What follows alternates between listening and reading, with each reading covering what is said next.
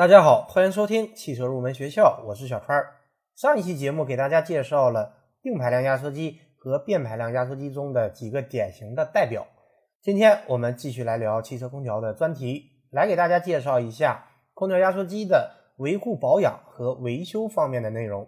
这个会对大家平常养车和用车有所帮助。首先，我们来说制冷剂，制冷剂也叫做冷媒，在南方一些地区俗称雪种。是制冷装置完成制冷循环的介质，因此也叫做制冷工质。液态制冷剂在蒸发器中低温下吸收被冷却对象的热量而气化，使得被冷却对象得到降温，然后又在高温下把热量传递给周围介质而被冷凝成一体，如此不断循环。正是借助制冷剂的状态变化来达到制冷的目的。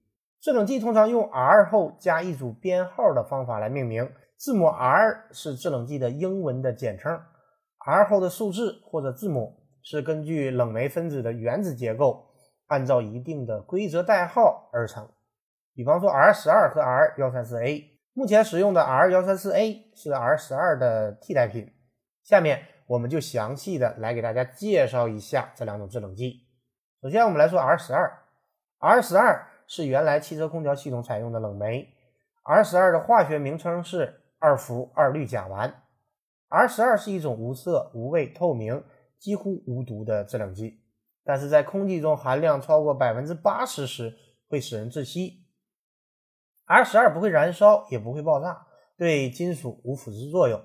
R 十二能和矿物质润滑油以任意的比例相互溶解，但是与水几乎互不相容。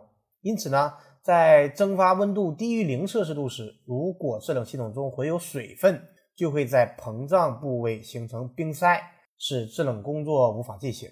R 幺三四 A 是应用较广泛的中温制冷剂，但是它有一个最大的问题，就是 R 十二会对大气臭氧层有严重的破坏作用，有使全球变暖的温室效应。因此，我国在二零零六年就全面禁止 R 十二制冷剂。而是采用环保性能更好的 R 幺三四 A 制冷剂。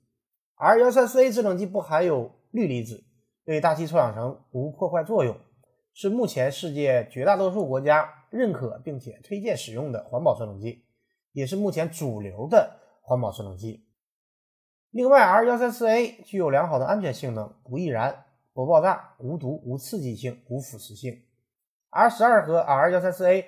两者之间具有相似的热力性质和系统结构，但是 R 幺三四 A 和 R 十二空调制冷剂在结构和维护方面却有着较大的区别。最大的不同之处就是冷冻润滑油。空调压缩机使用的润滑油就是冷冻润滑油，也叫做冷冻油。冷冻润滑油是一种与制冷剂相融，能够保证压缩机的正常运转、可靠工作和延长使用寿命。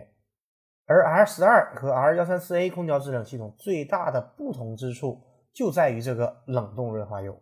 R 十二的冷冻润滑油是可溶于 R 十二当中的矿物油，而 R 幺三四 A 的冷冻润滑油一般是用一种叫做 PAG 或酯类的润滑剂。由于这种润滑剂的特殊性，R 幺三四 A 只能在专门与其配套的空调系统中工作。因此，凡是使用 R 幺三四 A 空调系统的车型，厂家都会注明 R 幺三四 A 的标志，以防止误用。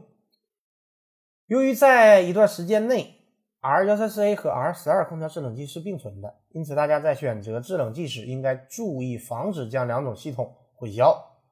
我们要注意以下几个问题：首先要确认好自己的汽车采用的是哪种制冷剂；其次，R 幺三四 A 和 R 十二两种制冷剂一定不能够混用。另外，R 十二空调制冷系统使用的压缩机冷冻润滑油不得用于 R 幺三四 A 空调制冷系统中。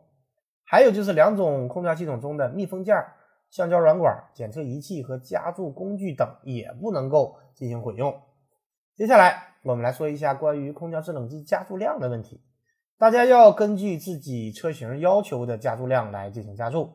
不同车型的制冷剂的加注量是不同的，即使是同一个品牌的不同车型。加注量也可能是不同的，所以大家一定要根据自己车型的要求的量来进行加注。最后，我们来说一下新型空调制冷剂。虽然 R 幺三四 A 不会破坏臭氧层，但是它还是具有一定的温室效应，会加速全球变暖。